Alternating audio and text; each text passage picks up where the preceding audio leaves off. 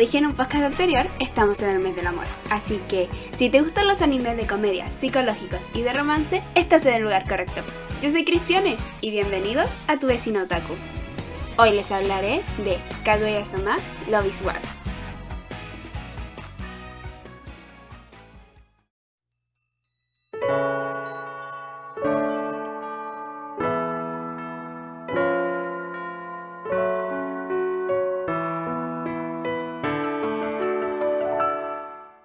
Con un total de 25 capítulos, Kaguya-sama Love is War nos cuenta que todo vale en el amor y en la guerra.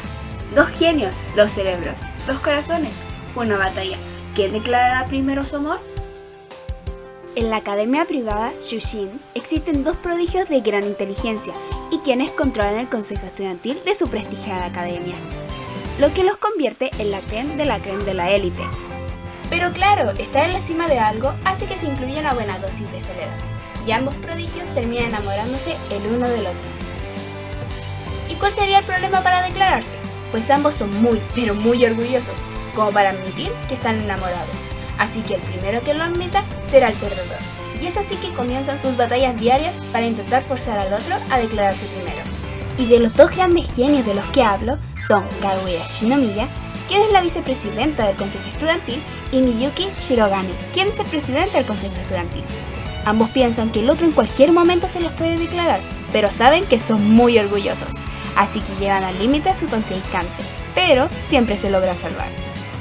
Pero bueno, también los acompaña Chiika Fujiwara, quien es la secretaria del consejo estudiantil de su prestigiada escuela, la cual no se da cuenta de las peleas diarias de sus compañeros.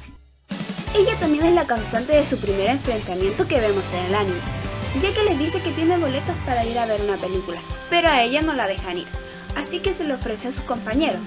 El presidente dice que no tiene nada que hacer ese fin de semana, y cuando está a punto de preguntarle a Kaguya si quiere ir, Chica les dice que si una mujer y un hombre ven una película romántica juntos, es muy probable que se vuelvan pareja. Miyuki no sabía esto, así que quedó en desventaja en esta situación, y Kaguya aprovechó esto y empezó a jugar con el cerebro de Miyuki, diciéndole que si la iba a invitar para que se volvieran pareja, y que eso sonaba mucho a una declaración de amor dejando al presidente arrinconado, pero se salva justo a tiempo diciendo de que sí, pero que no creía en los rumores, y que era decisión de ella si quería ir o no. Pero este solo es uno de los muchos enfrentamientos que vemos en este anime, donde podemos ver cómo dejan analizando al otro para que se confiese. Desde luego, no solo vemos los enfrentamientos, también tenemos momentos de mucha diversión creados por diversos personajes de la serie.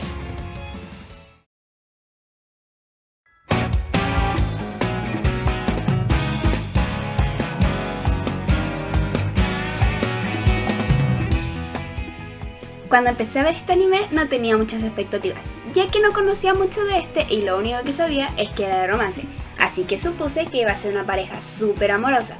Pero cuando vi el primer capítulo me sorprendí bastante al ver que no era una pareja o el inicio de una.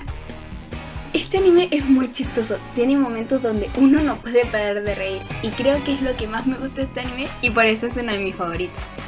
Te muestra que confesarse o decirle a una persona que le gustas es muy difícil y de hecho, este anime juega un poco con esos nervios o miedos de decir esas dos simples palabras y te muestra que decir esas palabras no es tan difícil.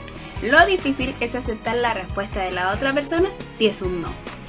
Este anime tiene dos openings, ambos son muy buenos.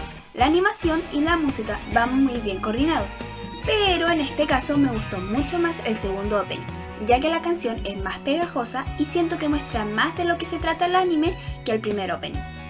Este anime tiene tres endings, uno de ellos solo se ve una vez en toda la serie. Y de hecho, este es mi favorito, ya que es más energético que los otros dos.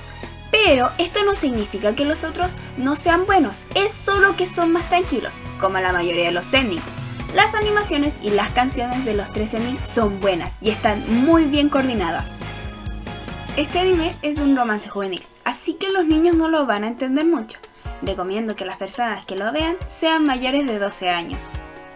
Este anime tiene dos temporadas, no tiene una historia aparte o alguna película, así que lo orden sería Kaguya-sama Love is War, la cual tiene 12 capítulos, y Kaguya-sama Love is War temporada 2, con 13 capítulos.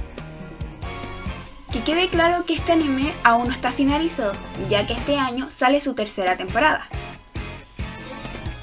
Bueno, hasta aquí el podcast de hoy. Espero que te haya llamado la atención este anime y que le agregues a tu lista de pendientes.